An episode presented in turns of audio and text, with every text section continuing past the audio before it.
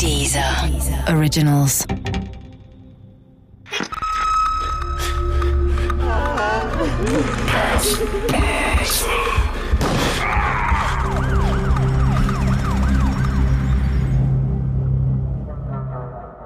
Der Maskenmann Teil 5 Im Prozess zeigte sich, dass ohne handfeste Beweise und fehlendes Geständnis eine Verurteilung schwer werden würde. Die Verteidigung wies auf einige gravierende Fehler in der polizeilichen Ermittlerarbeit hin. So wurde auf höchster Polizeiebene verhindert, dass dem Entführungsopfer Markus Strieger unangenehme Nachfragen gestellt wurden. Einige Aussagen Striegers klangen unlogisch und konnten durchaus als Zeichen einer selbstinszenierten Entführung gedeutet werden. Ermittelnde Beamte, die das andeuteten, wurden versetzt, andere gingen freiwillig. Doch es gab noch andere Unstimmigkeiten, wie mir Beate Bias von der Märkischen Oder Zeitung bestätigen konnte. Es gab sehr viele Ungereimtheiten, also die gerade auch im Prozess dann später zur Sprache kamen. Beispielsweise, warum hatte das Opfer keine Verletzung nach der Flucht aus dem Sumpf? Wenn man davon ausgeht, dass ein Mensch eine Stunde lang durch 12 Grad kaltes Wasser gezogen wird und weitere 30 Stunden gefesselt am Boden liegt, wir sprechen vom Monat Oktober, hätten, so sagte auch später ein Gerichtsmediziner aus, hätten bei dem Mann schwerste Unterkühlung sein müssen, was allerdings nicht war. Er will sich ja dann selbst aus seiner Situation, also aus dieser Fesselung befreit haben und der Gerichtsmediziner sagte später dann eben auch, der Mann hat sich in einer lebensbedrohlichen Situation befunden und in dieser Situation hätte er nicht einfach loslaufen und flüchten können. Es gab dann noch weitere Sachen, beispielsweise, dass das vermeintliche Opfer auch Angaben gemacht hat, dass seine Augen verklebt waren und hat dann aber gleichzeitig viele Details in der Umgebung beschrieben, die er gesehen haben will. Ähnlich verhält es sich mit diesen Ohrstöpseln, die er getragen haben soll, wo man ja eigentlich normalerweise nicht viel hört. Er will dann aber ganz leise Geräusche, also zum Beispiel Stimmen von Spaziergängern gehört haben. Das war schon alles sehr ungewöhnlich und ja, das hat viele Fragen aufgeworfen. Es gab einige Indizien, dass die Entführung von Markus Strieger so nicht hätte stattfinden können. Vor allem aber gab es eine Menge offensichtlicher Pannen und Versäumnisse bei der Ermittlungsarbeit der Polizei. Es war ja von Anfang an so, dass die Order rausgegeben worden ist, dass die Familie sagen wir mal, besonders behandelt werden. Also jeder Tatortgucker weiß zum Beispiel, dass die ersten Stunden der Ermittlungen mit am wichtigsten sind.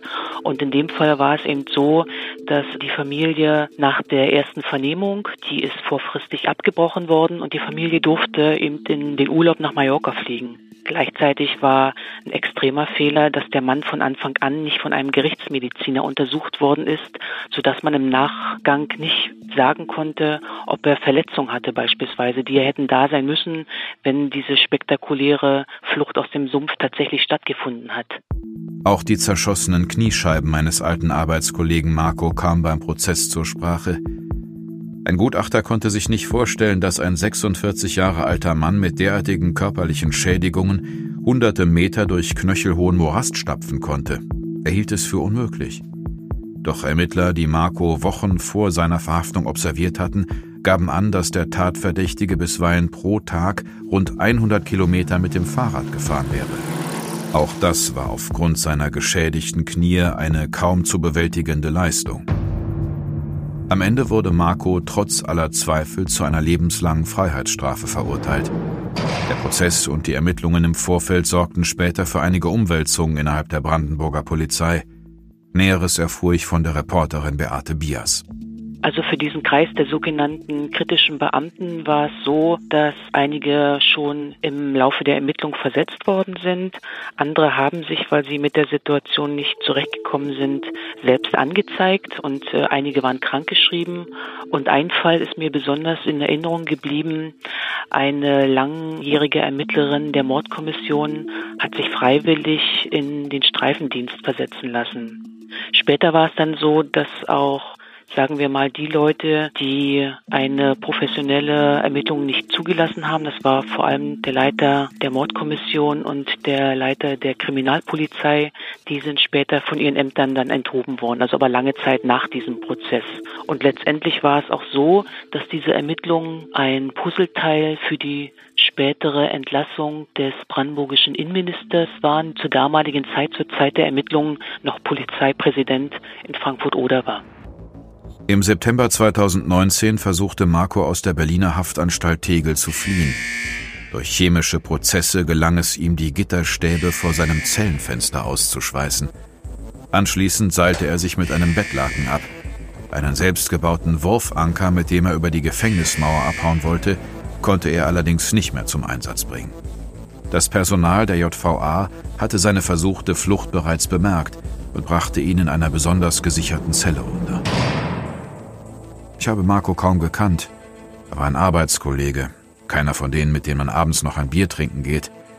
Und dennoch hat er in gewisser Weise mein Leben erheblich beeinflusst. Ohne seine unsinnige Schießerei im Jahr 1997 hätte ich nach meiner Lehrzeit vielleicht keine Festanstellung in der Dachdeckerei von Jana bekommen. Ohne die Arbeit in der Dachdeckerei wäre ich sicher nicht in der Security-Firma von Janas Bruder Kolja gelandet und wäre heute kein Teilhaber der Firma. Ohne Markus Überfälle auf die Familie Pfeiffer und die damit verbundene Invalidität unseres Mitarbeiters Farid hätten wir wahrscheinlich den Personenschutz nicht aus der Firma herausgelöst. Ohne es zu wissen, hat Marco entscheidende Weichen in meinem Leben gestellt. Doch ich bin weit davon entfernt, ihm dafür dankbar zu sein. Falls er die Taten, für die er verurteilt wurde, tatsächlich begangen haben sollte, dann muss er dafür seine Strafe tragen. Bis heute bestreitet er allerdings hartnäckig, die Familien Pfeiffer und Strieger überfallen zu haben. Nach allen Pannen bei den Ermittlungen ist sich die Journalistin Beate Bias nicht sicher, ob tatsächlich der Richtige für die Taten verurteilt wurde. Seitdem eben diese Rasterfahndung den Namen Marco ausgespuckt hat, haben sich die gesamten Ermittlungen nur auf diesen einen Mann fokussiert, obwohl es links und rechts tatsächlich noch andere Tatverdächtige gab. Ich bin später oft gefragt worden, ob dieser Mann der Täter ist. Und daraufhin habe ich immer gesagt, ich weiß es nicht. Was ich aber sagen kann, ist, dass nach meiner Ansicht die Ermittlungen von Polizei und Staatsanwaltschaft nicht die sicheren Beweise geliefert haben, um einen Menschen mit einem guten Gewissen zu verurteilen. Sollte mein alter Arbeitskollege Marco tatsächlich zu Unrecht in Haft sitzen, hoffe ich sehr für ihn, dass die Wahrheit eines Tages ans Licht kommen wird.